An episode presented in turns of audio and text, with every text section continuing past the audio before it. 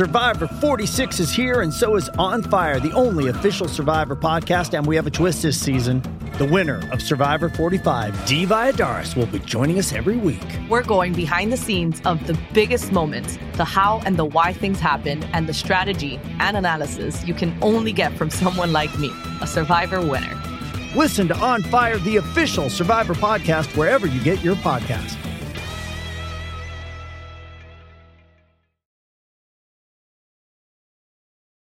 Bienvenido y bienvenida al episodio número 59 de Peor Caso. En este episodio, la ciencia del miedo. Hablándote desde los lugares más lúgubres de Austin, Texas, soy Armando Loyola, tu anfitrión del único podcast que entretiene, educa y perturba al mismo tiempo. Junto a mí esta semana desde Curitiba, Brasil, está Christopher Kovacevic. Oye, Armando, ¿los koalas son osos? Eh, sí, creo que sí. Ah, ya. No, no, no, no, son marsupiales. Ah. Sí, son marsupiales. O sea, tienen, tienen Ah, los ya. ojos en la Tienen bolsita. Ah, ya. ¿Qué tiene que ver eso con el mío? Son los más adorables del mundo. No me voy a decir que les tengo que tener miedo a los koalas.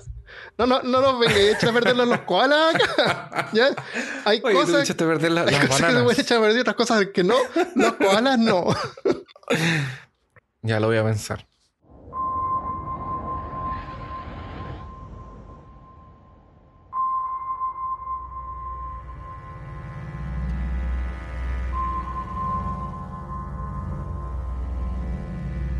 El miedo es una reacción, es un tipo de comportamiento que si lo pensamos bien, eh, no es único de la raza humana. Animales también se comportan como si, si sintieran miedo. Lo que nos hace pensar es que esto es algo mucho más grande y abarca otros seres vivos y no es exclusivo del ser humano.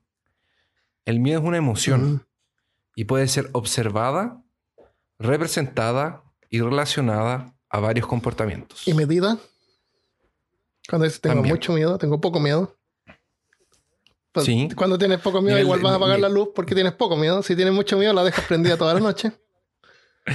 O colocas una luz más bajita. Claro. O si vas con una miedo, linterna. es más luz. O vas con la linterna, que siempre se apaga cuando Típico. tienes que Sí, llegar a... no, si, si se te empieza a apagar la linterna, y- ya es que algo, algo raro va a pasar. Ah, sí, es verdad. si sal- Yo creo que en vez. Es, es como el detector de. Como en Silent Hill. ¿Te acordáis? parece. ¿Jugaste el 1 Mm. Sí, de el lo PlayStation? jugué. Ya. En el, en el Silent Hill eh, no tenía mucha música No, ambiente. tenía unos ruidos Y del infierno. Tenía eso. Y al principio del juego, además de encontrarte esa maldita linterna que no alumbraba nada, te daban una radio. Sí. Ah, la radio Entonces, empezaba a hacer ruido. no veías. ah, Empezaba a hacer ruido, loco. Sí. Y tú así como, No, ¿a dónde? este juego es- ¿A es- es dónde? terrorífico. Ahí vamos a, a entender cuál es la diferencia entre miedo, susto y, y un tercer factor que es la ansiedad. que También. También tiene que ver Claro. con, con esto. Bueno, entonces es algo que se puede detectar y este tipo de comportamiento eh, tú la puedes observar en actitudes como la de un perrito que a ti te da miedo Sí. y eh, te da miedo antes o después de, que, de empezar a correr. ¿Qué es primero? Antes, porque por algo la- corro, ¿no? ¿Qué causa el que yo ¿Pero corra? alcanzas? A ver, pregunta, eh, o sea, repite el- la pregunta, por favor. Porque no, ya. Tú vas en la calle, hermano. Ya, Vas andando y te sale un profundo. ya. Entonces tú eh, haces una ah, eh, haces una tirada de, de, de cordura ahí. Dime cuánto sacaste. Ya, 37. Ya, pasaste. Entonces no tuviste ningún shock psicológico por el terror Ya. que significa ver una criatura de mitos Nosotros estamos más o menos acostumbrados, así que no, no, no sería tan chocante. Sí, no, ya no, no, no, no. Ahí es como, ah, Claro. Alfred, así como ya. Que no- ojalá que no- Ah, con que no me toque y no quede pegajoso, está todo bien. Claro, está todo bien. Ya, no, pero imagínate que tú llegas y un- te encuentras con un, Un un perro rabioso Ya, en una casa, no sé, que, que está eh, amenazando. Y se puede salir. Y veo que se puede como escapar. O está enfrente Ah, tuyo, libre, así suelto, eh, a, a punto de, de saltar. Ya. ¿Cuál es tu primera reacción? Yo creo que salir corriendo. Es salir corriendo, Sí. ¿verdad? Pero nosotros, esa, eh, por lo que aprendimos ya en esta primera parte, en la, el miedo es una emoción. Entonces, esa reacción que tú tienes es una reacción condicionada, Sí. pero el miedo lo vas a sentir después. Ah, porque ya, ya, sí, porque yo sé Porque que eso es peligroso, cuerpo- porque me han dicho que es peligroso. Exactamente. Tú aprendiste que es peligroso, entonces tu cuerpo ya sabe cómo actuar. Claro. Sales corriendo, que es tu primera defensa, y después de que te saliste, sientes el miedo. Tienes en todo, La emoción todo sentido viene a flor Sí, de piel. Sí. Es como. Es, es- es como enamorarse. O sea, tú ves a la Tú persona. te calientas primero y después te enamoras. Eh, exactamente. Ah, seamos francos. Pero tú para seamos eso tienes- francos. seamos- eh, ya. Pero, pero tú tienes que ver a la persona. Para que exista toda la, la parte eh, hormonal y, y de Bueno, hay algunos que se enamoran de una almohada. y- Hay algunos que se enamoran de almohadas. Pero tienes que visualizarla en tu mente. Como sea, sea real o Claro. Como lo- exacto. O sea, lo que importa es el amor. Claro. ¿cachai? O sea, al final lo que importa es el amor. Entonces, es importante en este minuto que aclaremos la diferencia entre el miedo y la ansiedad. ¿Ya? Porque se parecen un poco en lo que nosotros sentimos, pero no es lo mismo. El miedo es una reacción a algo que existe, que es tangible. Por ejemplo, eh, una barata, porque hay gente que le tiene miedo a las cucarachas. Eh, cucarachas que vuelan. Eh, abejas asesinas que chupan sangre y escupen Ah, ácido. tuve un encuentro con abejas eh, asesinas hace poco. Así. sí. Cuéntanos cómo fue. Fui a, una- a un evento en, en una ciudad que queda como al norte y había un panal de Ujú. abejas salvajes, un panal, o sea, me refiero a una- un, un pan enjambre natural que habían hecho como en una muralla de una casa. Ya, y a mí Sí. me gustan los animales, así que pasé caminando lento, las miré y pasé bien. De vuelta, cuando me iba yendo, pasé por el mismo lado y, y como que la, como que se me acercaron demasiado y como que me empezó a dar mm, que- ¿Miedito? no sé, ¿qué me dio? No miedo, porque miedo te da después. ¿Qué es lo que te da primero? No, lo, lo que te da primero, o sea, lo que haces primero es Ya reaccionar. reaccioné. Cuando no tienes, cuando no tienes tiempo para Claro, claro. reaccionar. Ya bueno, reaccioné Pero así como que reaccioné tiempo- eh, impulsivamente como a, a pegar así como el manotazo. Ah, pe- ah, el Claro, y, me- manotazo. y eso es lo peor que tú puedes hacer con abejas porque cuando tú cuando ellas ven el movimiento se sienten atacadas. Y cuando ven movimiento y se sienten atacadas, expelen un, como un ferom- una feromona que las abejas que están alrededor empiezan a... Lo detectan también y atacan el- lo que esté en movimiento. Y ahí ya Y, y ahí se te empiezan a juntar y a seguirte y a picarte. Entonces lo mejor que tú tienes que hacer es no Oh. moverte. Si, mira, si hay una abeja que va y te pica, onda, dejarla que te pique. Y sin moverte y caminar lentamente y irte. Porque en el momento en que tú empiezas a manotear y a pegarle y a correr, ahí se te tiran todas encima. Porque son como robots. Oh, se te tiran nomás. Qué. Sí, y se empezaron como a tirar y salí como corriendo y... Llegué al auto y me metí al auto. Ah, saliste- sí, salí corriendo. al Saliste corriendo igual. Fue como, y me acordé de eso y dije, no, ya es muy tarde, ya pasé el punto de no retorno. ahí ya estabas con miedo. ahí estaba con miedo, pero alcancé a meterme al auto y las vías y se dispersaron. Pero sí, Oh, eso fue miedo y fue terror. no me picaron. Y fue terror y miedo. No, eso ya fue miedo, ¿viste? Eso ya fue la Sí. emoción y ya sentiste el miedo a Y, la- y las cucarachas, bueno, se, se mueven rápido, no, uno no sabe lo que van a hacer, son raras Son- no, y no se mueren con nada. y no se mueren. Yo, yo no las trato de no matar, pero igual como que te dan como una cosa así como un- no sé si es miedo o asco o una combinación de Mm, cosas. A mí no, a mí sé la- que no me van a matar, no, me van- no voy a morir de una... No ni siquiera pican, ni siquiera muerden, creo.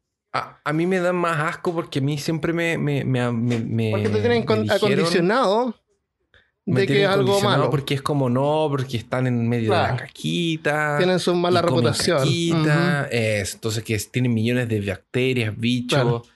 Y, Y aparte son como Entonces, rápidas y raras. Los insectos que uno como que Claro. maneja son insectos que se mueven lentitos. Uno los puede entender cuando los mira. Claro, claro, como, como una, como Pero, una eh, chinita, claro. que serían, las chinitas serían Las la- cucarachas hasta mueven la cabeza así como de lado a lado. Como las mantis que religiosas. hablan. Y, Ah, y saltan. No me acuerdo nada que estaba mirando. Me quedé mirando una, estaba en, una, en un borde. Y empezó como a mover la cabeza, a mirar hacia arriba y después el salto hacia arriba. Ay, horror. ya. Estoy, estoy alejando del mío. bueno, pero eso tiene relación con Pero el mío y todos tenemos experiencias con No, insectos. sí. ¿Tú, tú en Brasil no tienes Sí. insectos gigantes ahí? Como esos hamsters gigantes que viste. por ahora. ¿Qué pusiste en Instagram? Ah, Vayan a ver Instagram los, los hamsters gigantes. Ah, verdad, con lo que, uno, con lo que se llaman, eh, se llaman capibaras. Ya andan así sueltos. Son unos- en- son, sí, son- andan sueltos ahí en el parque, se tiran al agua y te miran con cara de sospecha. tienen cara de estar juzgando a todo el mundo. Sí, no te están juzgando. así Todo el rato, así como, con los ojos medio cerrados. sé lo que estás haciendo. Sí, son geniales. Todos se sienten culpables Eh, eh, eh. parque. Aquí le pusieron el animal más desconfiado del mundo. Además, si tienen esa cara que de, te miran con cara so- de, de sospecha. Em, bueno, entonces nosotros dijimos que el miedo es algo tangible y que es un peligro en el que tú te puedes enfrentar, que estás viendo. Ahora, la ansiedad, por otro lado, está relacionada a una perspectiva de tener contacto con algo que posiblemente te va a dar miedo. Es como ver eh, un portal eh, a empezar a abrirse y tú te preguntas qué hay detrás de ese Ah, portal. es como empezar a pasarse ¿O qué va a salir del portal? Empezar a- Exacto. Es el típico, así como que tú le gritas, no abras la puerta al protagonista de la película. Ujú. O cuando, por ejemplo, vamos a tener un examen o una prueba y, y estamos nos adelantando Claro, claro. a lo que está al lado del corredor. O si estás cruzando por un Y eso bosque es y ansiedad. no ha pasado nada, pero tú ya te empiezas. no ha pasado nada. ¿Te acuerdas del, Exactamente. De, de repente te puedes encontrar con la caperucita roja O con el lobo, o con la el abuelita. cazador, o con nadie. o con nadie. Y no hay nadie en el Claro, generalmente no te encuentras tú- con nadie. Hay un psicólogo que se llama William James. Y, y es chistoso porque hay un whisky que también es William James. eh, que dice que la verdad uno no experimenta o vive el miedo en sí. Y lo ejemplifica de la siguiente forma. Armando, vas por el bosque. Y ves un oso. Ya. Pero no es un oso panda. Tampoco es un osito cariñosito. Y no es un pan, y no es un koala. Y, y ahora descubrí que los koalas no son osos. o- ah, no son eso osos, tenía los koalas. Pero, Ok, sí. los koalas están, están libres. pero, pero piensa que es un, un oso como el que le sale a Leonardo DiCaprio. Así, ese, ese oso. Ah. Ya. Es que hay dos tipos de osos, pues el oso negro y el oso grizzly. Hay uno que uno Sí. se tiene que como que poner sin moverse. Y hay otro que uno lo puede asustar. Sí. Y se va a ir si uno lo asusta. Pero si tú no sabes cuál es cuál, y tú te tratas de asustar al que te ataca, es, es tu fin. Claro. Pero no me acuerdo cuál es Es cuál. Así fin. que yo saldría corriendo de todos modos. Bueno, la reacción que tendría sería que el cuerpo empieza a cambiar y empiezan a, a pasar algunas reacciones fisiológicas. Tienes em, varias reacciones fisiológicas que, eh, que era lo que yo te explicaba al principio. Entonces tú huyes Sí. y te vas, gritas, lo que sea, pero esa es tu primera reacción. Y después entras a experimentar el miedo. Es de la forma como yo te ejemplifiqué al principio, que este psicólogo William James eh, nos explica cómo sería nuestra relación con el miedo. Oye, eso de gritar lo encuentro medio extraño porque cuando uno corre es porque quiere salir de la vista de la existencia de esta amenaza. Gritar es como llamar la atención, es como contraproducente. Es para asustarlo. Ah. No sé, yo creo que saldría corriendo. No me, tiré- no me subiría a un árbol porque sé que suben a los árboles. Saldría corriendo Ajá. y tratar de perderme por ahí. Puede ser. Yo le diría buenas tardes. Buenas tardes, señor. señor oso". ¿Usted me quiere atacar? ¿O o usted es el tipo de oso Oh. que se arrancaría si yo lo asusto a usted? Claro. ¿A usted le gustaría sentarse aquí a mi lado a conversar o le gustaría eh, comerse mi brazo? dice, bueno, yo soy el tipo de que se asusta si usted me asusta, pero veo que usted tiene hipo. Entonces, si usted quiere, yo le podría servir con un susto para que va y se te para y te ataca y el hipo. ya te comió. Como todas las emociones, el miedo tiene niveles. Y comenzar a sentir eh, que comienza con sintiendo alguna cosa pequeña que no lo reconocemos bien y hasta que llega un punto en el que pasa el límite del umbral, que es cuando ya no empezamos a sentir el punto no retorno y ahí podemos reconocer esa sensación y la describimos como sentir miedo.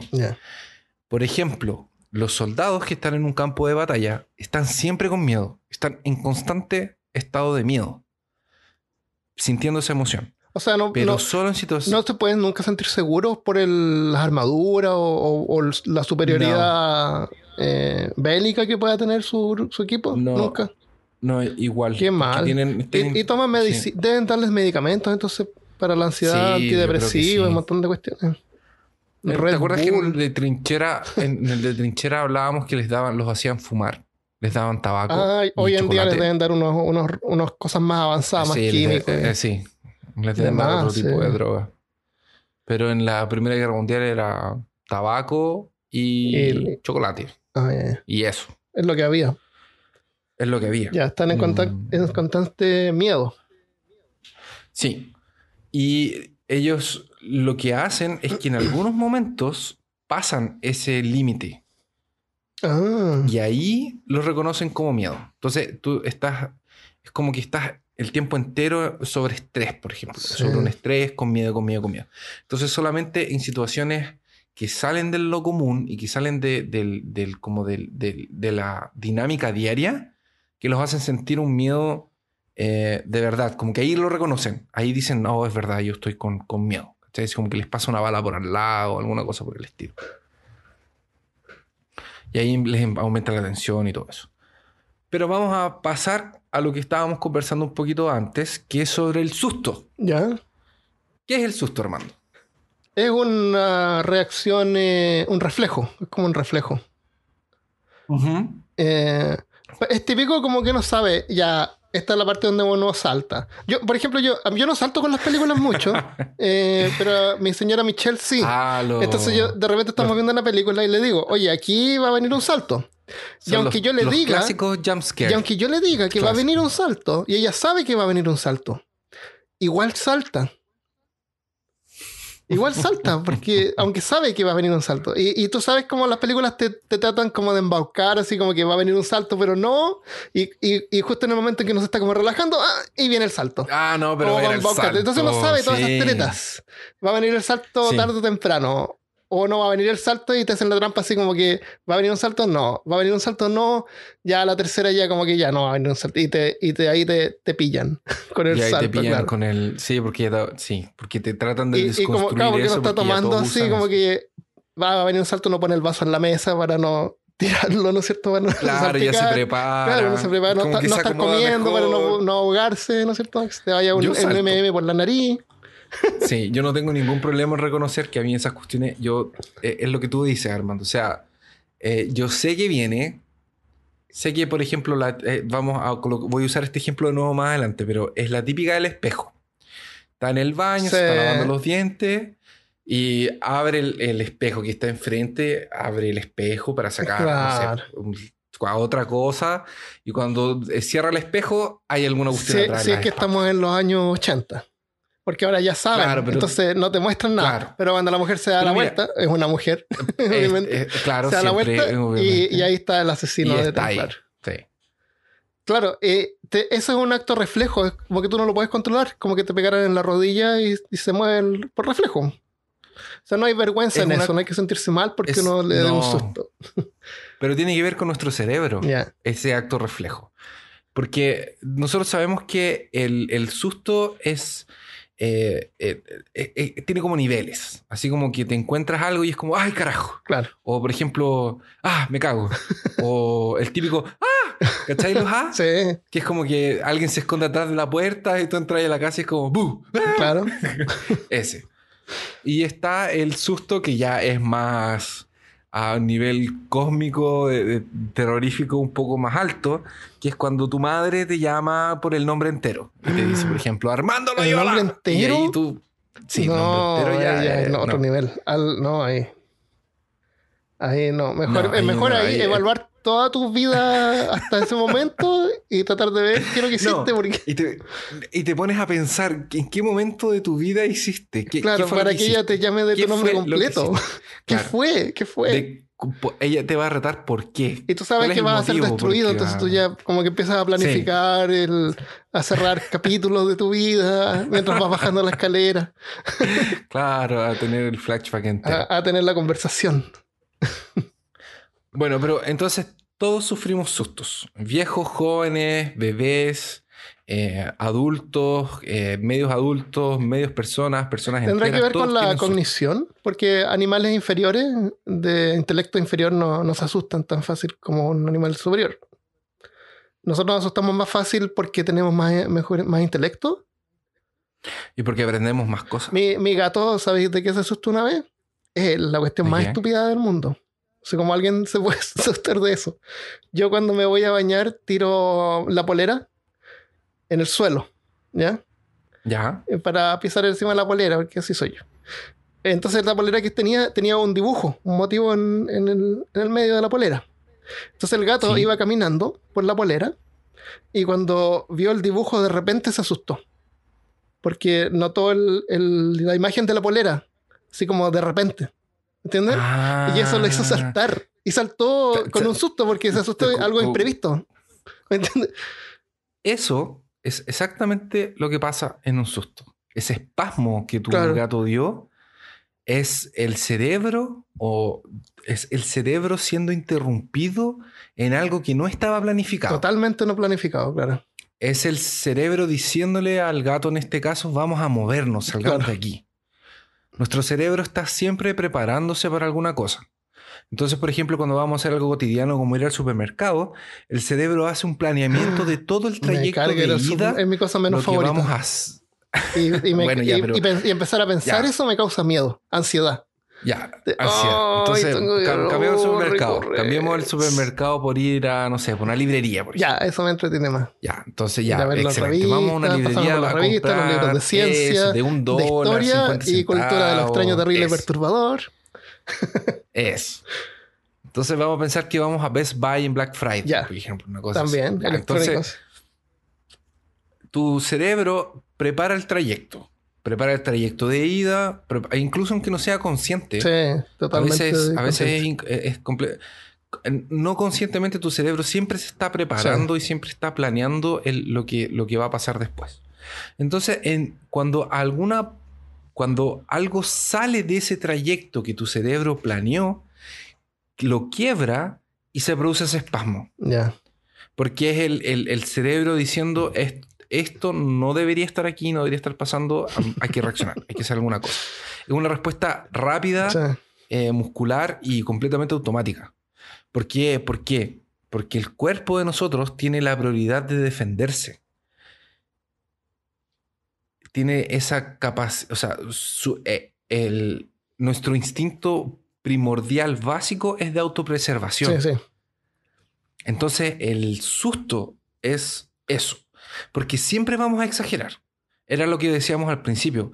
Puede ser que atrás del corredor no haya nada, pero vamos a pensar que hay algo porque el precio que pagamos Mm. si hay alguna cosa al otro lado Claro. es demasiado alto. Tiene sentido. Hay que prepararse. Entonces, eso, eh, exactamente. Hay que convertirse en máquinas de guerra. a buscar la linterna. Máquinas de combate. Baterías nuevas. Exacto. Mochila de apocalipsis zombie. Armadura de combate. Entonces, existen hartos tipos de reacción. Ahora, ¿qué, ti- era, ¿qué tipo de reacciones existen? ¿O qué pasa? ¿O qué le pasa a la gente que no hace nada? ¿Por qué, Porque hay gente que tú la asustas. ¿Por qué será que cuando uno se asusta también hay gente como que lo primero que tira es un insulto? Un- una Ah, una sí. palabrota. Chucha. Como la palabrota oficial de tu país. Yo cuando era chico no sabía insultar. Mi, mi familia se demoraron harto tiempo en enseñarme palabras de insulto. Entonces mi mamá, como no quería que yo aprendiera palabras de vocabulario inapropiado, muy joven, eh, con mi papá se pusieron de acuerdo de que me iban a enseñar que cuando yo estuviese enojado, yo tenía que decir a las personas, no me acuerdo si lo conté esto en el podcast, ya, pero lo voy a contar No, me acuerdo. yo, yo tenía que decirle a las personas eh, verduras y frutas. Nombres de verduras y frutas. Exactamente. Entonces, por ejemplo, venían y mi tío me empezaba a, a, no sé, pues, a, a hacer... A, A molestar. A Es juguetear. que, molest- es que molestar Ah, es- tiene que haber algún... Claro, con que abuso sexual, ¿no? eh, a, jugar contigo. sí. pero era como... eh, ¿Cómo lo podemos decir? Como hostigarte jugando. Claro, como hostigarme jugando. Como que uno va a empezar a hacerle cosquillas. Claro, ya como Pegarle que para, que, para que perder la paciencia. ¿cachai? Tirar el pelo, ¿cachai? Levantar, Porque bajarle eso es lo que uno hace con los niños en la familia. Bajar los shorts, ¿cachai? Claro. para que se aprenda a defenderse. Entonces yo empezaba, eh, tenía niveles. Empezaba con tomate, después era lechuga, y como que el máximo era Pepino, ¿cachai? Cuando ya llegaba Pepino, ya cuando el Pepino ya, ya era... Ya demasiado. Ya era demasiado, porque ¿Y quién ese- le gritaba, yo- le gritaba así, Pepino? Sí, gritaba así, ¡Tomate! Mi mamá me cuenta. Y, y tu tío, tu tío ha- o sea, muerto en la risa, entonces lo hacía Sí, más pues, para ver hasta qué nivel, a ver si te, a ver si sacaba un pepino. A veces saca un pepino, si- no se queda tranquilo hasta que les tocaba el pepino, ¿cachai? No me acuerdo si era ese el orden de los vegetales. Y, y verduras, lo que sea, pero e- era la idea de ella. Entonces, eh, me, entonces eh, eh, como en mi caso, yo sabía que cuando estaba enojado me pasaba algo, yo te decía una verdura. Las malas, o sea, las malas palabras, los, los insultos Mm. eh, funcionan de la misma forma. Entonces, hay gente que grita, gente que tira la mano, gente que Sí. cuando se asusta es una reacción rápida, es una cosa que como que ya está automática en su Sí. cabeza.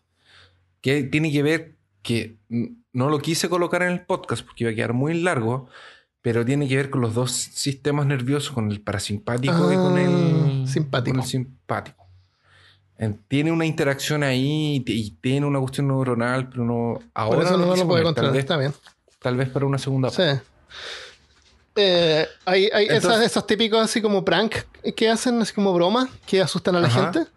Sí. Hay típico video así del tipo que reacciona pegándole un puñete en la cara.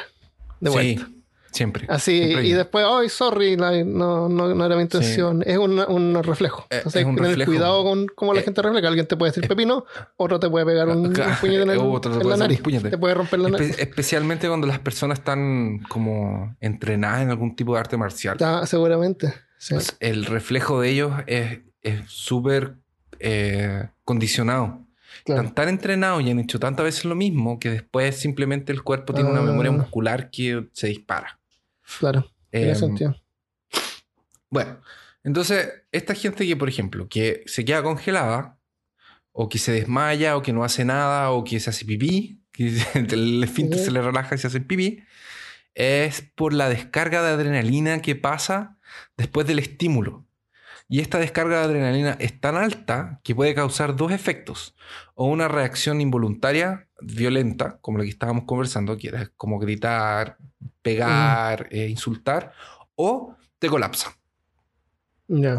Porque es este, era lo que decíamos, el cuerpo exagera. Cuando es momento de defenderse, cuando te sacan del trayecto, él va a exagerar y siempre se va al extremo.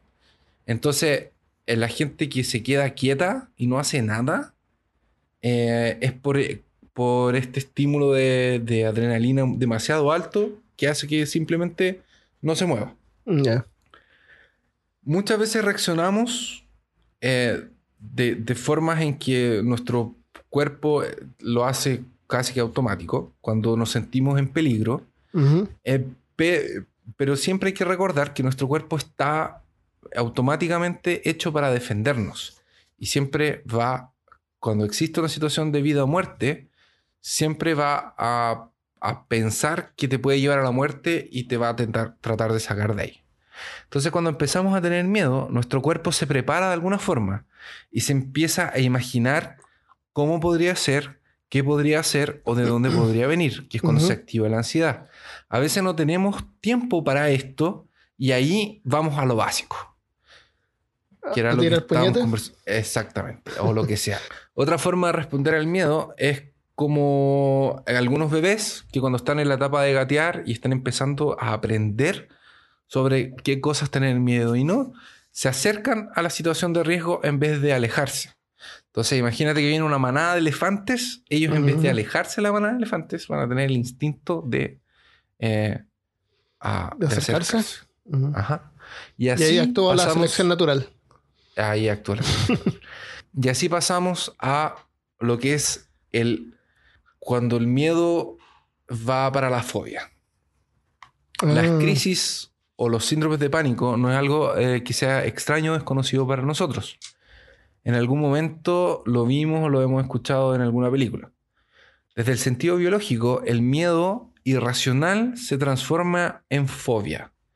Como por ejemplo lo que conversábamos recién, tenerle fobia a los bichos. La fobia es algo que tú también la puedes contraer, así como el, el miedo alguna cosa porque te enseñaron a tener miedo a alguna cosa, tú lo puedes contraer, lo puedes aprender, también puedes aprender a llevar ese miedo a un extremo de transformarlo en una fobia. Como por ejemplo, si tu hermana o tu hermano tienen miedo de arañas, o tu mamá tenía miedo de arañas, y ella tenía una fobia con eso, o, o- o con gérmenes, o con payasos, o lo que sea, eso es un, eh, eh, hay una gran probabilidad de que tú le generes un miedo excesivo a esas cosas, o que incluso desarrolles la misma fobia que tiene tu, Claro. tu mamá, tu hermano, tu pariente, o la persona con la que convivas que tiene esa fobia. Diciéndolo de alguna forma así como poco científica, se contagia. De más. Y lo contrario también es posible si es que, por ejemplo, conoces, como que si tu novia tiene una fobia rara y tú no, tú le puedes enseñar de que no hay peligro en, en algo que crea que sí hay peligro. No, por ejemplo, tengo fobia a, la, fobia a la oscuridad. Puede ser. Es que, es que hay que pensar de que si el miedo es algo que se aprende, es algo que puedes desconstruir. Claro. O aprender algo más. En vez O de eso. aprender algo más. Entonces, Mm. eh, o desaprender en ese sentido. Bueno, vamos a ver un poco también de ese miedo a la oscuridad y vamos a, a ver también, tengo una cosita bien pequeña sobre parálisis, del sueño, que explica un poco lo que, está, lo que estamos conversando ahora. Ok. Bueno, entonces las personas que tienen fobia incluso no necesitan estar en contacto con su gatillo de la fobia, lo que sea cucaracha, araña, lo que sea que, que les tengan fobia, Ujú. Para que sientan el desconforto fisiológico de lo que significa eh, estar enfrentados a, su- a- a lo que es el origen de su fobia.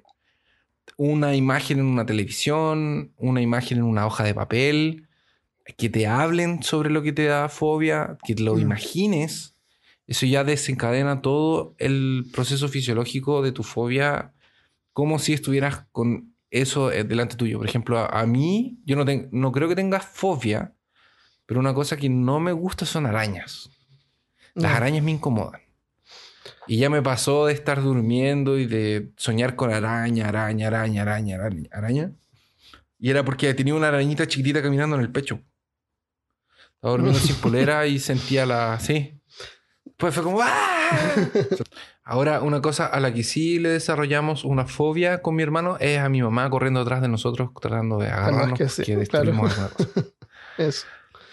Fobia viene de phobos, que quiere decir miedo. Y después de cómo lo describimos, es claramente un problema. Nos incomoda y no nos ayuda en nada en nuestra vida. No, in- eh, al contrario, nos limita y nos puede llevar incluso aislarnos y ni siquiera salir de la casa, como la gente que le tiene Sí. fobia a los gérmenes. Sí. Otro ejemplo de susto sería, es como cuando le tiramos cosas a la gente. Así como, agarra esto. O agarrar estas cosas de hule, así como la serpiente de hule, así como, ¡ah! Así como que la gente así como, ¡ah! Sí. Eso. Continuando un poco con el miedo irracional, podemos pensar que es mucho más que una ansiedad. Cuando la ansiedad va más allá de eso, eh, se transforma en miedo irracional. Por ejemplo, cuando estamos de vacaciones en un lago, Armando, tú estás en un lago, estás ahí, o estás en un bosque caminando con tus perritos y empiezas a pensar o empiezas a, a sentirte observado por alguien en, la, en medio del bosque que tú no puedes observar de vuelta, porque hay niebla. Claro. Y tú crees que ahí hay una criatura o un monstruo, que así como puede estar en el bosque, podría estar en el fondo del mar o en el fondo de un lago. Siempre que voy al bosque pienso así, ¿cuántos animales me están mirando y yo no los veo? Di- eh, O cuán- venado y cosas así. O, o cuántos seres te están mirando a través del armario. O cuántos habitan debajo de la cama. Claro. así o que- cuántos están atrás tuyo en este mismo instante y no lo ves a través de la cámara. Ahora, muy probablemente nada de eso pase. o no. Y vamos a terminar comidos por un monstruo en mucho dolor, sangre y cosas así por el Claro. estilo. Por algo la, es la, la, la cantidad de gente que va al hospital cada año por ataques de monstruos, Por ataques de por monstruos. ataques de fantasmas, Es también. que son cero. Pero eso es un miedo irracional. Eso, porque es Porque, irracional. porque es, es algo que es, comienza como ansiedad, Ujú. porque es algo que no ves, que es algo que no es tangible, pero que, oh, Armando, yo he estado en medio de un lago. Yo he estado en un barco yendo a hacer, a bucear. Y, y yo me imaginé que había un bicho allá abajo que me iba a agarrar con tentáculos y me iba, y me iba a agarrar y me iba a llevar al fondo del mar y me iba a morir. A un lugar eh, y glorioso. Exceso de glorioso. Eso es un miedo completamente irracional. Completamente Pero existe. Yo, Sí. yo me lo imagino. No sé, tal vez, tal vez eh, personas más creativas se imaginan esas En cosas, la, no sé. Cuando vivía en, la, en Coquimbo, vivían ahí en, en la playa, ¿te acuerdas? En- Sí. Como en la, en la herradura, que es como una. Es una entrada de mar, pero es como, es como. Se llama herradura porque está como cerrado por la tierra, entonces tiene una entrada pequeña, entonces no hay mucho oleaje. Y en, Tiene una forma narradora. sí, y en las noches con mi ex íbamos en un, teníamos un botecito inflable. Así que íbamos en el botecito inflable con vino y algo para tomarse. Y nos, nos vendíamos y nos poníamos ahí al medio de la, de la bahía. Y, y es como, como una taza de leche, no, no hay mucho oleaje. Y, y con la linterna tú lo iluminabas y se veían así algunos peces o cosas que eran medias eh, fluorescentes. Ay, Como que brillaban los no, no. Sí. Pero no, no, no le tengo miedo a esas cosas, no. Y si te salió No una mano de tengo- profundo y no, te agarraba y te empezaba. Loco, ¿no nunca viste tiburón? ¿Cómo se Sí, ocurre pero no, eso? la- yo a lo mejor antes se le te tenía miedo a la oscuridad. Y me acuerdo una vez que tuve que vivir en una casa súper grande que tenía que apagar las luces en la noche y Ay, un corredor inmenso de largo y frío. Y apagando la luz y la oscuridad como que me venía atrás mío. Y eso me daba miedo cada noche y como que me apuraba en ir de vuelta. Y una noche dije ya no. Apagué las luces y caminé Ah, de vuelta en la to- total oscuridad. Caminé de No. vuelta y llegué al final y, Y me quedé ahí cuando te- parado y no pasó fue nada. te- Y ahí fue No pasó te nada. capturaron los reptilianos y te, Mm, y te me cambiaron reemplazaron, por la claro. persona que eres ahora. Eso, eso puede ser. Claro, me reemplazaron por alguien que es un robot. Pero Ay, no, ahí no había nada, así que de ahí ya no hay nada. Y me quedé tanto rato ahí que no. Y otra vez también que, que tuve Ah, que la te oportunidad de aburriste. aprender eh, para la noche de Eres- San Juan. En, en, en Chile, por lo menos, siempre uno puede hacer como ritos y que va a ver al diablo, sino que hace cosas en el espejo. Y hay una historia que si uno se pone debajo de un árbol de, de, de- ¿Cómo se llama este árbol que tira dos frutas al año? Que no son dos frutas, pero son dos cosas diferentes que uno come. Como el higo, una higuera. Debajo de la higuera, a las 12 de la noche de la noche de San Juan, aparece el diablo y uno tiene la oportunidad de pedirle un, un Ah, deseo. sí, es un contrato. Claro, un contrato. Ya, pues resulta que yo estaba de vacaciones y en la casa donde estábamos, el terreno del lado eran plantaciones y al fondo, al fondo, en la oscuridad había un, una higuera. Y, y a mí como me gustan todas estas cosas, fui a la noche de San Juan a la higuera, en la oscuridad, sin linterna. Y me quedé ahí esperando y resulta que no apareció nada. Ajá. Ya. Y n- no. no, nada, pues no pasa nada. no, es todo falso, no es mentira. no hay de qué asustarse.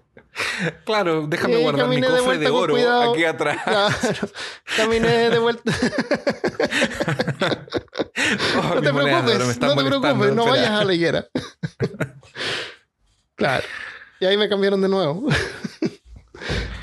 Eh, así que no, de ahí no, en realidad que no. Y con algunas experiencias de ese tipo que como que me enfrenté a los miedos, que no. No hay nada que, aparte de miedo de que te puedas pisar un hoyo, te puedas tropezar o que pueda haber una, una, una culebra, por ejemplo. Cuando yo no corto el pasto mucho rato, hay culebras que se, que se que andan por ahí porque las he visto. Eh, y eso te puede causar miedo porque te puede picar, ¿no es cierto? Sí, Eso no es un miedo irracional, es un miedo racional. Sí. Claro. Así que eso. Así que enfrenta los miedos, enfrenta los miedos. Apaga la luz y, y apagar Claro, rato acuéstate y- con y- una araña gigante. Acuéstate con una araña, ten arañas. Eso, ten arañitas, qué lindo. Eso. No, olvídalo. Estás loco. Ya, pero estamos hablando de cosas muy modernas, Armando. Es tiempo de que nos vayamos. a un periodo de- 1910. no, un poquito más atrás. Eh, Kierkegaard, en 1844, ya en una época en la que nos sentimos un poco más, Más eh, más cómodos, describe la ansiedad como un malestar o como un mareo que tiene que ver con la libertad. Porque la Mm. ansiedad nos invade, nos invade y nos controla la vida. La persona termina limitándose en muchos aspectos. Se siente mal por ser libre. Cuando estamos ansiosos nos dan ganas de vomitar y por eso él hace esta relación con el mareo con y la de libertad. todas maneras, sí. Una la libertad tiene que ver siempre- con, con también tener el control, sentirse en control. Exactamente. sentirse Por, eso- por eso es que dicen que el controlado. conocimiento es poder, porque mientras más tú sabes, más, más sabes. Menos cosas sabes, que claro, menos cosas te, te causan miedo. Una persona que siempre está pensando que, la van a, que le va a saltar un perro en medio de la calle o que le va a ser asaltada, sería consider- eh, que podrías considerarlo como si en realidad fuera miedo. Eso solamente es ansiedad. Mm, Es una ansiedad constante que no la deja vivir, le- la, la prohíbe de ser libre. claro, tiene sentido. Entonces, pero hay cosas que son amenazas reales, que hay gente que vive, por ejemplo, en lugares donde hay guerra, Sí, en lugares donde hay Pero- animales salvajes. pero, pero eso es cultural. Nosotros estamos vivimos en la ciudad, entonces no hay que... Exactamente. Que el no peor de los miedos es que vamos al supermercado y no hay yogur. Eh, eh, claro, que te corten el agua, alguna cosa así. Que se te o pagar. que te asalten. Sí, que, te, que re- que realmente te, asalten. asalten o, o- Claro. o te quieran matar. Pero. La si vez- lo una vez me asaltaron y no me di cuenta. Entonces no te asaltaron, te robaron. No, se me trataron de asaltar porque iba con una- un amigo, un compañero del colegio. Y aparecieron unos tipos así de mala clase y empezaron a pedirnos eh, una propina así como plata, dinero. Ujú. Le dije, no, no tenemos, no tengo nada. Y nos fuimos. Y después mi amigo me dijo, oye, tenía, una, tenía un cuchillo en la mano. Era un asalto, no era una pedida de. No era un macheteo, como dijiste tú. Era un asalto y lo, y lo, lo- hice Pero- caso al asalto. Pero Y me dijo, no oye, un pero tenía un cuchillo en la mira, mano. No, a ver. Vamos a aclarar yo no lo cosa. vi. ¿Él fue claro contigo? No Él me dijo que era un y asalto. dijo, no me dijo, no, "Esto no totalmente. No me un dijo que asalto". quería que le diera dinero y yo no tenía dinero o no le quería dar y le dije que no. Y me fui y caminé y caminé. Entonces, lo- si a lo mejor no se declara que es un ¿no? asalto, ¿cómo Claro. puedes saber tú que es un asalto? mi, mi amigo pensó que porque tenía un cuchillo, a lo mejor era cocinero. Por eso tenía A un lo cuchillo. mejor, era un o iba a cocinero. ponerle mantequilla al pan, Claro, y estaba buscando dinero para comprar pan y mantequilla. o tu ya amigo ya le dio la había juntado, ya alguien le dio un cuchillo. Estaba buscando a alguien que le diera que le diera un dinero. pan, claro. O, o tal vez él tenía una manzana en la otra mano, pero tu amigo no la vio porque estaba Claro, el cuchillo. exactamente. Puede ser. estaba comiendo manzana. Claro, ¿por qué pensar mal al tiro así como que? Sí, él tiene No. como si me hace el solo porque tiene un cuchillo. Porque puede tiene un ser, cuchillo, no sé, una, una de papas pistola. un- profesional. No, no, porque alguien tiene una pistola y te está apuntando es que te va a saltar, a lo mejor. Otra cosa, No, a a lo lo mejor mejor está es apuntando algo su país, tuyo. le dicen. Claro. La típica en las películas que le van a disparar y Claro, también. en una de esas te está apuntando hacia ti y tú tienes que agacharte porque es como Claro. lo que se hace, no sé. El miedo existe de animales salvajes que nos podían comer en medio de la selva hace más de 4.000 años atrás. El miedo a la, a la, a la obscuridad se presenta porque tal vez ahí habían depredadores que nos Ujú. podían atacar en medio de la noche.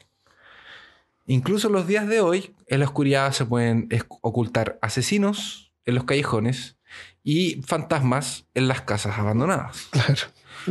Los niños, los bebés, desarrollan el miedo, eh, o sea, ellos des- desarrollan el miedo a algunas cosas que naturalmente no les tendrían. Como por ejemplo a los perros. La guagua no le tiene miedo al perro hasta que el, hasta que el perro lo primer perro le da una mordida. Claro. Sí. De ahí le empieza a tener miedo a lo- Igual a lo- la, a a los la electricidad. Igual a la electricidad, igual a... a- De eso me a- acuerdo que me puse, había un, un enchufe con unos, unos cables medios pelados y los toqué medio con la corriente. Yo nunca, nunca tuve que pasar por eso para no colocar mis deditos en la corriente. Sí. Las serpientes, por ejemplo, son algo que también en algunos países la gente no le tiene tanto miedo. De hecho, las toman, las manipulan, Sí. no es como tan... Nosotros no Terrible. le tenemos miedo a eso porque no, no- no es algo que nos, nos enfrentemos.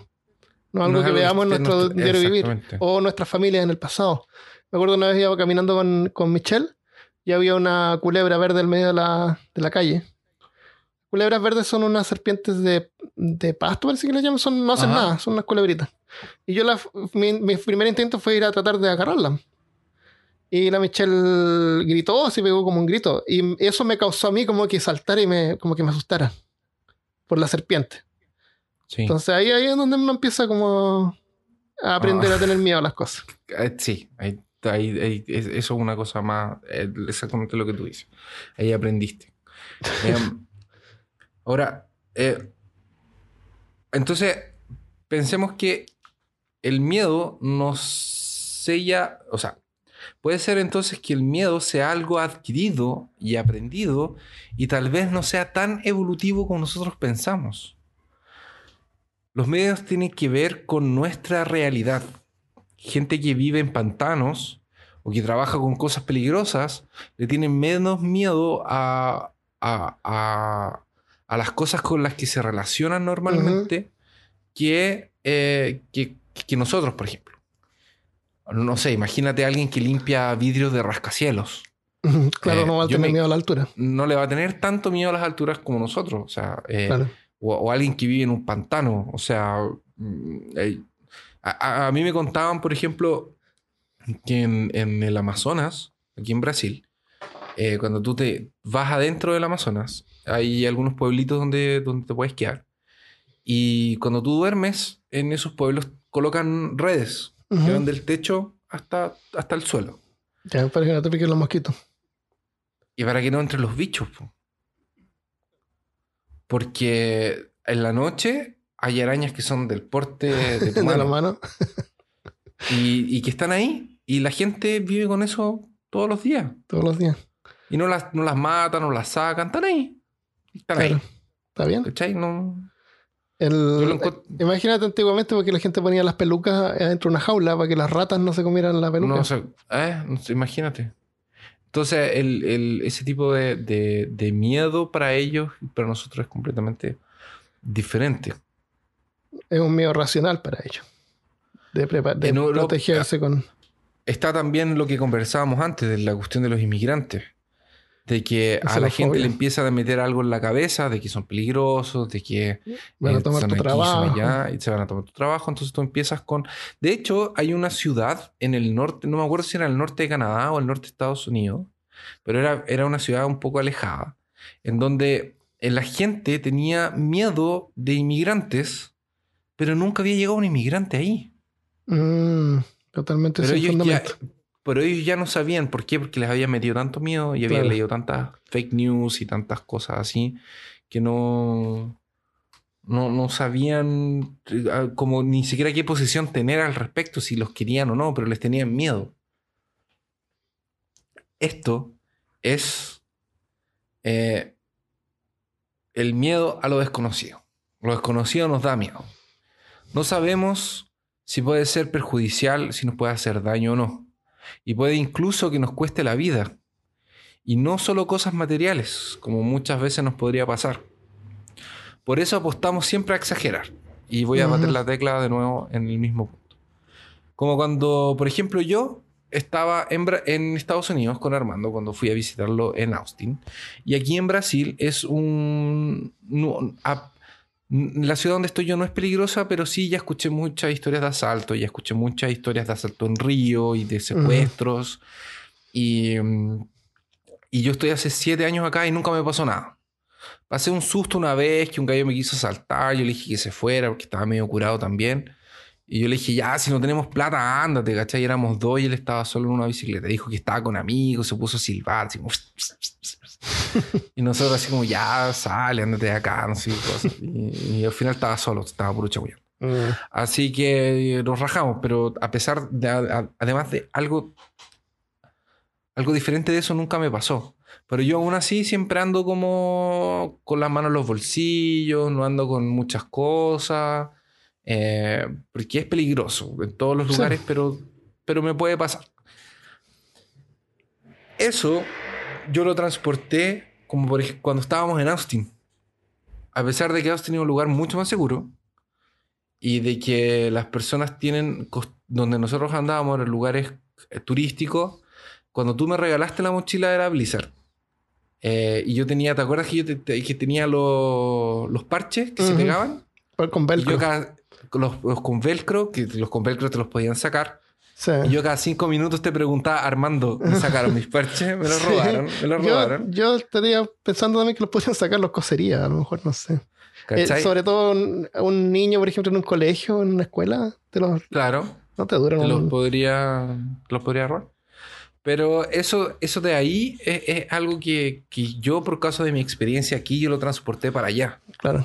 En una cosa que tal vez no estaba es completamente fuera de la realidad de, de Austin. ¿Y por qué? Porque es esa cosa desconocida, es esa cosa que no que, que no sabemos qué va a pasar. Entonces siempre pensamos que nos va a pasar lo peor. ¿Por qué? Porque nos queremos proteger.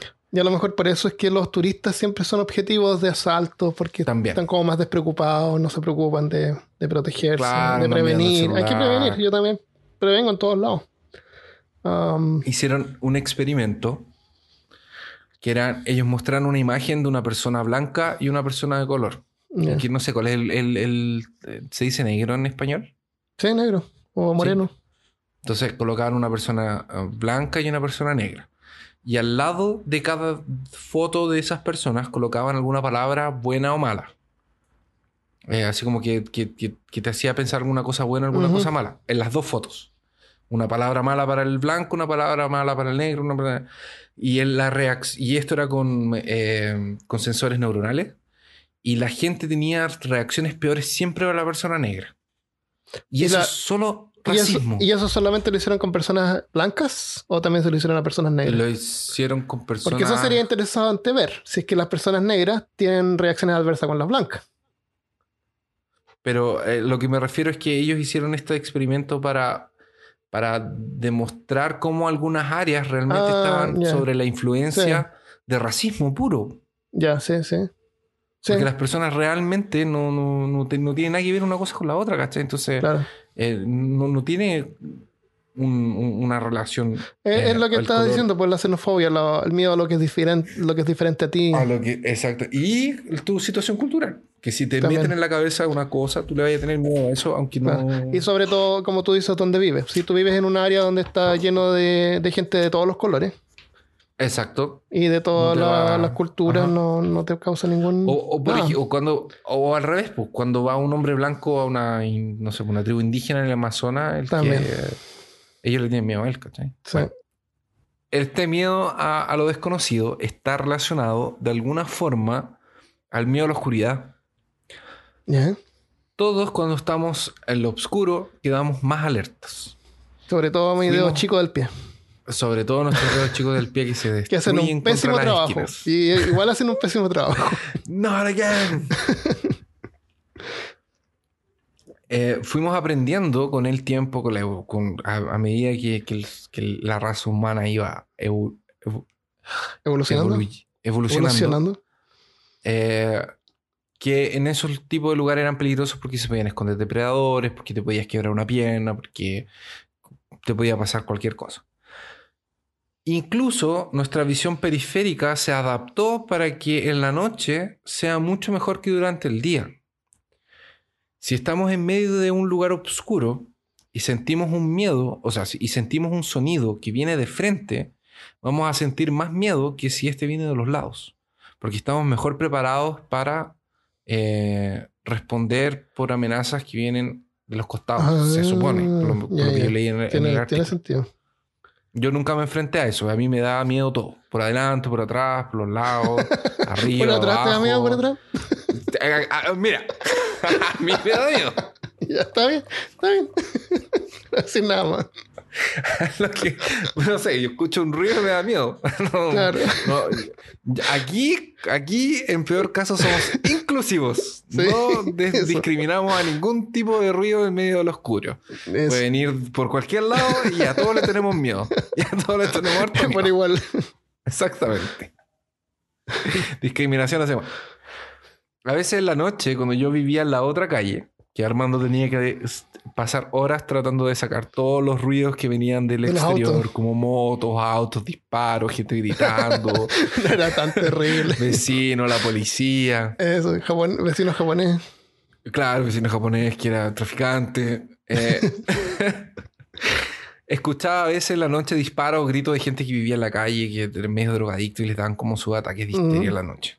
Entonces, A lo, cuando recién fuego- había... a lo mejor eran fuegos artificiales, ¿viste? Tú te imaginas A lo- también. bueno. A lo mejor estaban divirtiendo en, una fiesta También tirando tiran fuegos artificiales y artificiales. riéndose. Claro, aquí Y también... a alguien fuegos estaban haciendo artificiales a la vez. cosquilla y por eso gritaba. Eso. Por ejemplo, ahora que me cambié al lado de un, de, de un estadio los miércoles a las 12 de la noche, Oh, qué terrible. Es horrible. Ya, pero no importa. De- Entonces al principio cuando yo empecé a vivir ahí, las primeras semanas me daba mucho miedo. Las imagino. motos que pasaban rápido, los disparos que de repente se escuchaban en el centro, o lo que yo creía que eran disparos, Ujú. eh, los gritos de la gente que Pues, vivía en la a calle. veces también son eh, los tubos de escape de los autos. Sin, eh, sin bromear, sin bromear. Sí, también sí, hacen ese ruido que escape, o a veces eran fuegos artificiales porque aquí tiran harto. De en la más que puede ser fuerte ese, sí. a- avisa, avisa, a veces avisan cuando llega la droga, tiran fuegos artificiales. ¿En serio? No, de verdad. Sí, Wow. en algunos sectores sí. Para que Y- vayan a comprar. Eh, claro, y yo me asustaba caleta. ¿Y cómo sabes? Entonces, eh, no me contó. Dice que, bueno, y después de un tiempo, eh, ya ni siquiera lo sentía. Entonces le- el susto se fue, el miedo se fue, eso, eso desapareció. Y esto pasa porque el ruido ya no es anormal, porque podemos racionalizar qué es lo que está pasando. Y sabemos que estamos en control sobre la situación. Y en ese minuto el miedo desaparece. Ahora, O a eh, salvo, no, no que encontrar control, pero tú estabas en un edificio bien alto, pero yo estoy en un seguro. edificio alto, Claro, exacto, claro. que estoy en una, que no- una bala perdida no va a va entrar para tratar de... Claro. Es como, por ejemplo, cuando escuchas ruidos en la casa, así como eh, te compraste un refrigerador nuevo o Y una máquina de lavar y hay un ruido que es distinto, Ujú. ya inmediatamente te llama la atención. O, o escuchaste alguna cañería, Ah, alguna cosa, Sí. con alguna gotera. Eso Por eso las me- goteras en las casas, si tú escuchas una gotera, tienes que ir a arreglarla al tiro, porque después ya no la arreglas más. acostumbras y no las vas a arreglar. Y terminas pagando así un poquito más cada mes, un poquito más Y cada se mes, y se va juntando con los terrible. años. Y yo tengo varias goteras acá que nunca he arreglado. es Porque como... uno se acostumbra, como tú dices, ya no, no es. eh. Eh, claro, y así como la costumbre, es como acostumbrarse a que, por ejemplo, el gato se ponga a pelear en la pieza al lado y a rajuñar y a saltar gatos, sí. Hay hasta que te acuerdas que no tienes gato. que acordarse. Y en ese minuto sí te da miedo de verificar, verdad. verificar, mirar tu lista de mascotas. A ver. Perro, no. Claro. Cuando entendemos eh, y conocemos las cosas, o sea, cuando no entendemos y cuando no conocemos el porqué de las cosas, nos suele dar miedo. Y por eso es que siempre buscamos explicaciones para todo. Tratamos de darle razón a todo, sí. de racionalizar todo. Y así, en la antigüedad, como le dábamos una explicación a el trueno, que era un dios que tenía Estaba ese poder, mo- moviendo los muebles en su casa. Exactamente. Hoy en día le damos una explicación eh, científica a la parálisis del sueño. La, la familia de Michelle era, son bien religiosos. Y me acuerdo que cuando era chica le decían que cuando habían trueno era porque los ángeles estaban moviendo los muebles en sus casas. Y eso es lo que usaban para que los niños se calmaran y no tuvieran miedo. Ahora, la pregunta de el, no del millón de dólares, pero eh, una pregunta importante es ¿por qué hay gente que les gusta sentir miedo? Si el, medio, si el miedo es un mecanismo de defensa, no es una sensación agradable, ¿por qué hay gente que se expone a situaciones en donde va a sentir miedo o se va a asustar? Como ver una Como película de terror. como películas de terror, como casas embrujadas en parques, como eh, deportes de extremos, eh, como juegos de terror, como Claro. jugar rol, leer libros de terror. Entonces, ¿de- ¿por qué? ¿Por qué? Si se supone que el Porque miedo no te- es una sensación ¿Por qué agradable. te hacen sentir algo? ¿Te sacan de la, de la rutina? ¿Y eso entretiene? Por- Porque ese miedo es distinto. Es el- Mm. ese miedo es un miedo controlado. Mm, Y ese tipo de miedo tiene una, una relación directa con las partes sensoriales, o sea, la- las partes del cerebro que también tienen relación con la felicidad y con la euforia. Es como darte En- una droga, así como Es como darte una droga, porque tú sientes el, por ejemplo, una persona que se tira por bungee, o la persona que ve una casa embrujada, o la persona que ve un- una película de terror, sabe que después del susto, después del miedo de la caída, y cuando recupera el control, tiene una sensación de alivio. Una- y esa como una sensación de euforia. Por Y y adrenalina y todo es por la adrenalina, porque tienes todo lo que te da el miedo y después cuando te das cuenta que estás en control de la situación, eso baja. Entonces la pregunta es la siguiente, ¿el miedo nos puede viciar? ¿Puedes Creo. quedar adicto? Mm. Y, Eh, y- y si eres te- adicto te necesitas una dosis, también. necesitas una dosis más grande con el tiempo. Yo creo que a lo mejor para algunas personas. Depende de cada uno, yo creo. El, el cigarro tiene un efecto muy parecido con el miedo. Porque cuando tú fumas, eh, aumenta tu ritmo cardíaco, se dilatan los vasos sanguíneos, nos deja más alerta y eh, te deja con una sensación de, entre comillas, calma después de que fumaste, porque te diste cuenta de que no estaba pasando nada. Ujú. Entonces el cigarro te provoca estar en una situación de miedo, eh, o sea, de sentir todos los síntomas del miedo, pero que cuando te das cuenta de que no estás en una situación de peligro, eso te cae, eso te, te trae una calma, eso te, te deja, te hace sentir bien. Ya. Y eso es la recompensa que te hace ir y fumar de nuevo. Ojalá el cigarro no, no te echara a perder los pulmones porque Sí, eh, hace un montón de cosas tan buenas. No te da hambre. Bajas de peso. Tú- la- la persona que deja de fumar sube de peso. Sí, es por la ansiedad. No sé, no sé si alguien que fuma todo el tiempo le- el efecto se va minimizando con el tiempo porque no se va acostumbrando, pero. Pero lo único malo que tiene el cigarrillo para mí es que te ensucia los pulmones y te llena, te llena los pulmones eso de, de nicotina. Sí, nicotina. Si no fuera Es que por el- eso. El, el cigarro no es lo mismo que el tabaco. Sí. Es que el cigarro de tabaco. el- Yo estoy hablando. No estoy hablando del que venden aquí. Perdón, no estoy hablando del que venden aquí con químicos. Estoy hablando del, del tabaco tabaco. Sí, La hoja picada y tostada y enrollada. Y... El dolor, el miedo y el olfato, por ejemplo, o sea, y el olor de cuando tú sientes en tu olfato el olor a podrido, son cosas que están ahí para eh, advertirte alguna cosa, para que nos protejamos, para que no nos eh, acerquemos más o no nos sigamos haciendo lo que estábamos haciendo. La sensación de miedo, como tú dices, son cosas que nos ayudan a navegar. Entonces, por eso es imposible sentir miedo todo el tiempo, a menos que esté en una situación de, de estrés. Pero normalmente es algo que uno toma el camino correcto y pasa, ¿no es cierto? Sí. Lo, lo mismo pasa con la felicidad, que sería como lo opuesto. Es como una recompensa, como que te indica que estás haciendo, lo estás haciendo bien. Pero después eso se pasa. No puedes ser feliz todo el tiempo. Tú te compras un auto nuevo y te encanta tu auto nuevo, pero después de unos meses ya es tu auto. O sea, al principio sí, como que lo cuidas, lo limpias, pero después de un año, después de dos años, ya como que alguien le pegó Ah, un sí, carro y ya como que te da como lo mismo, así. Es tu auto que está ahí. Ya no te da felicidad el, el- el objeto que compraste, por ejemplo. Entonces, nada que te cause como felicidad eh, puede durar. Igual No como mucho. algo que te cause miedo no te va a mantener en miedo todo el tiempo. Sí, en algún momento ese, ese, eh, ese, como ese um- umbral de, de dolor va, es como el umbral de dolor. Un momento Son, son cosas que te ayudan a navegar en el mundo, a, sobrevivir, como dijiste tú antes. A sobrevivir en las cuevas. Ya, hablemos un poquito de, por ejemplo, de, de películas de terror. En una escena Un poquito más. construida de, de- para causar miedo, Ajá. eh, van a usar tomas largas para que te dé una sensación de espera y te deje Sí. tenso. Ya, sí. O sea, sin cortes de, sin cortes de cámara. sin corte de cámara. No te van a colocar música. O Una música lenta. van a colocar una música muy alta y muy fuerte.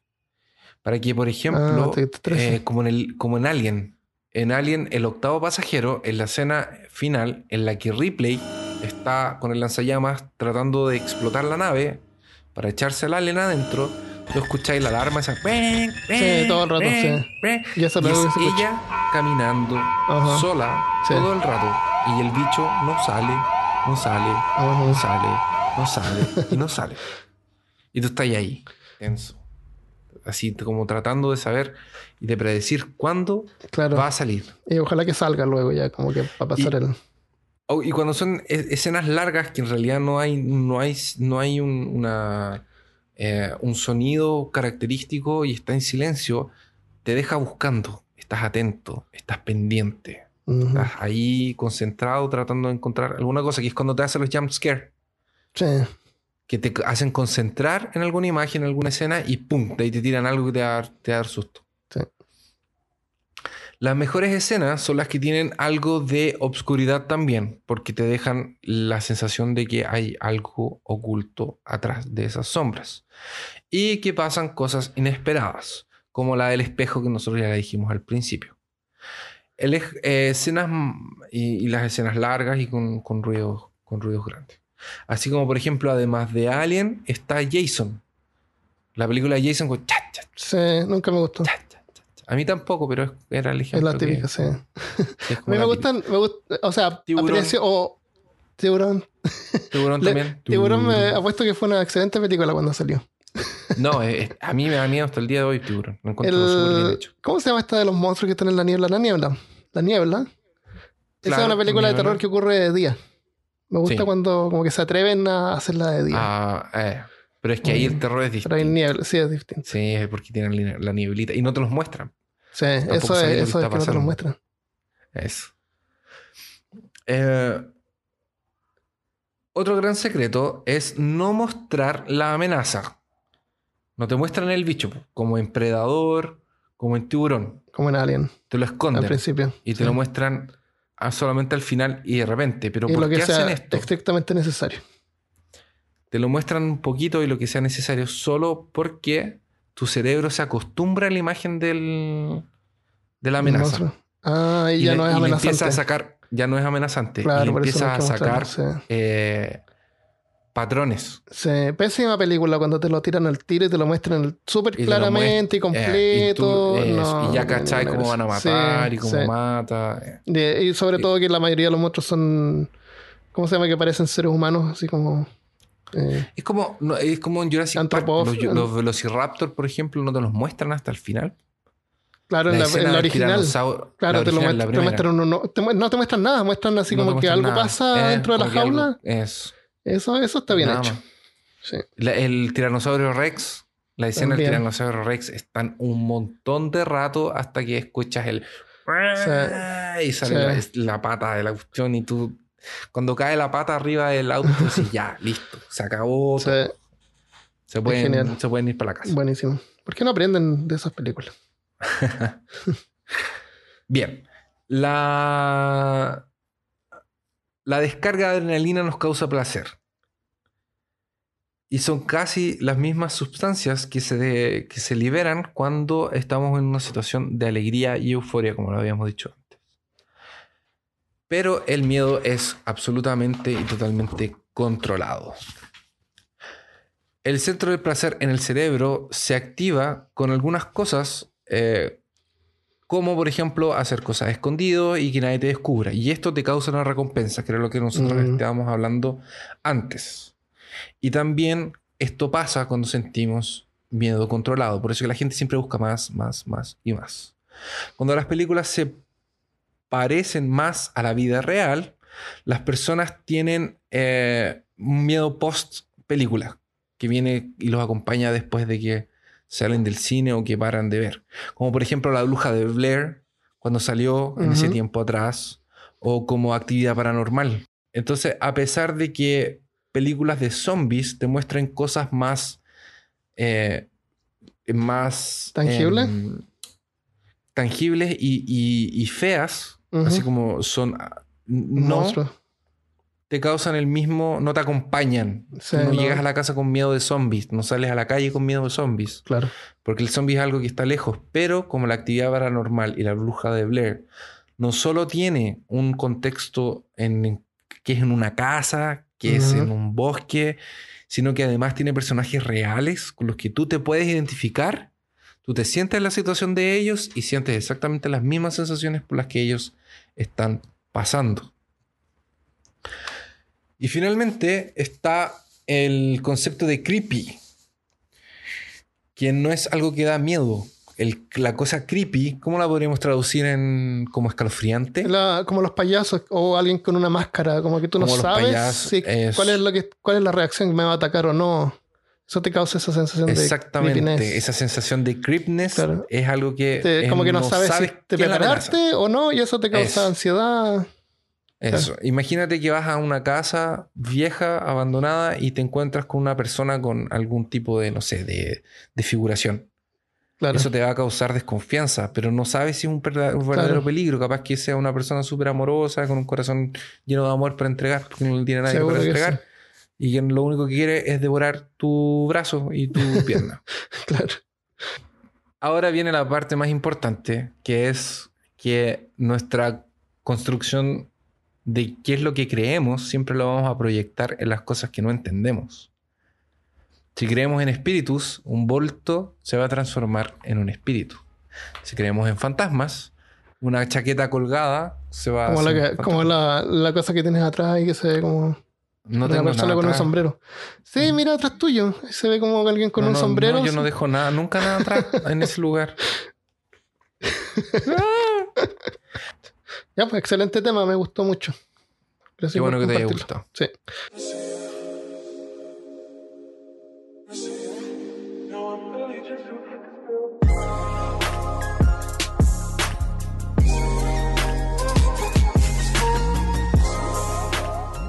Bueno, muchas gracias por escuchar, espero que te haya gustado este episodio. Y antes de irnos, como es costumbre, agradecemos todos los saludos que nos mandan y vamos a leer algunos. Revisiones, algunas revisiones que nos dejaron en Apple Podcast. de Diviana Miró de Estados Unidos. Dice, un muy buen podcast. Me encantan. Los escucho camino al trabajo, de regreso del trabajo, cocinando, limpiando. Los felicito, chicos. Escuchando otros podcasts al mismo Escuchando tiempo. otros, pues, claro, al mismo tiempo. Eh, bueno, iba a decir otra cosa, pero... Los felicito, chicos, y deseo que se mantengan mucho tiempo más. Un abrazo desde esta cubana en Miami. Gracias, Daviana. Muchas gracias. Eh, hay otro también de Centrec, de Chile. Dice, genial. Muchos temas interesantes. El humor negro característico de sus panelistas se agradece en estos días. Además de entretener, aprenden lejos lo mejor. Muchas gracias. Mejor, muchas gracias. Y tenemos también uno de Correy Alic de México. Excelentes contenidos, me encanta, continúen así. También tenemos una página en YouTube donde tiramos los, los episodios, se pueden escuchar ahí y algunos nos comentan acá, como por ejemplo, ok, Mr. Pancho dice, últimamente la música que pones es genial. Buenas vibras, saludos desde Houston, Texas. Eh, hands down the best podcast around. Keep the great work, guys. Yo le, quiero, yo le quiero mandar un saludo a César Céspedes, que nos descubrió ayer. Y le digo que no, no, no nos abandone. Gracias por, gracias por incluirse en la comunidad de, de Peor. Gracias, César. Y el último saludo para eh, Ivania García, que nos dejó un comentario en el blog. Dice, después de escuchar este y otros podcasts me he dado cuenta de que Lovecraft tiene la culpa de todo lo que pasa en el mundo. Desde los reptilianos hasta las criaturas marinas, y es el responsable de todas las conspiraciones del mundo. Lovecraft no es, no es, no se está observando desde un mundo paralelo y está disfrutando la forma en que sus historias influyen en el mundo. Saludos desde México y felicidades por su gran trabajo. Gracias, gracias Ivania.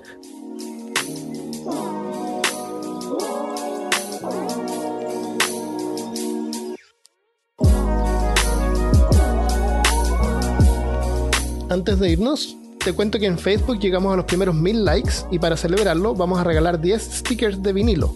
Para participar visítanos en facebook.com slash peor caso y comenta abajo el video que encontrarás. Cuéntanos cuál ha sido tu parte favorita de algún episodio de Peor Caso. Tienes hasta este viernes 23. Muchas gracias por escuchar, feliz día de acción de gracias si es que lo celebras y nos vemos el próximo lunes. Adiós. Síganos en Instagram y no se olviden de nuestro Patreon. Chau.